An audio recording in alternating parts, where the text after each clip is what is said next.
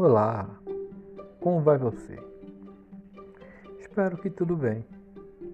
Vim deixar mais essa mensagem sobre o nosso primeiro episódio sobre a adulteração da gênero. Nesse nosso podcast, vamos usar alguns livros.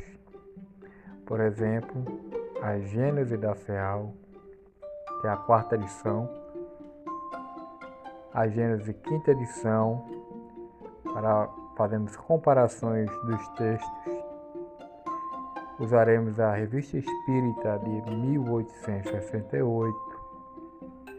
Usaremos o livro Autonomia, a História do Espiritismo Jamais Contada.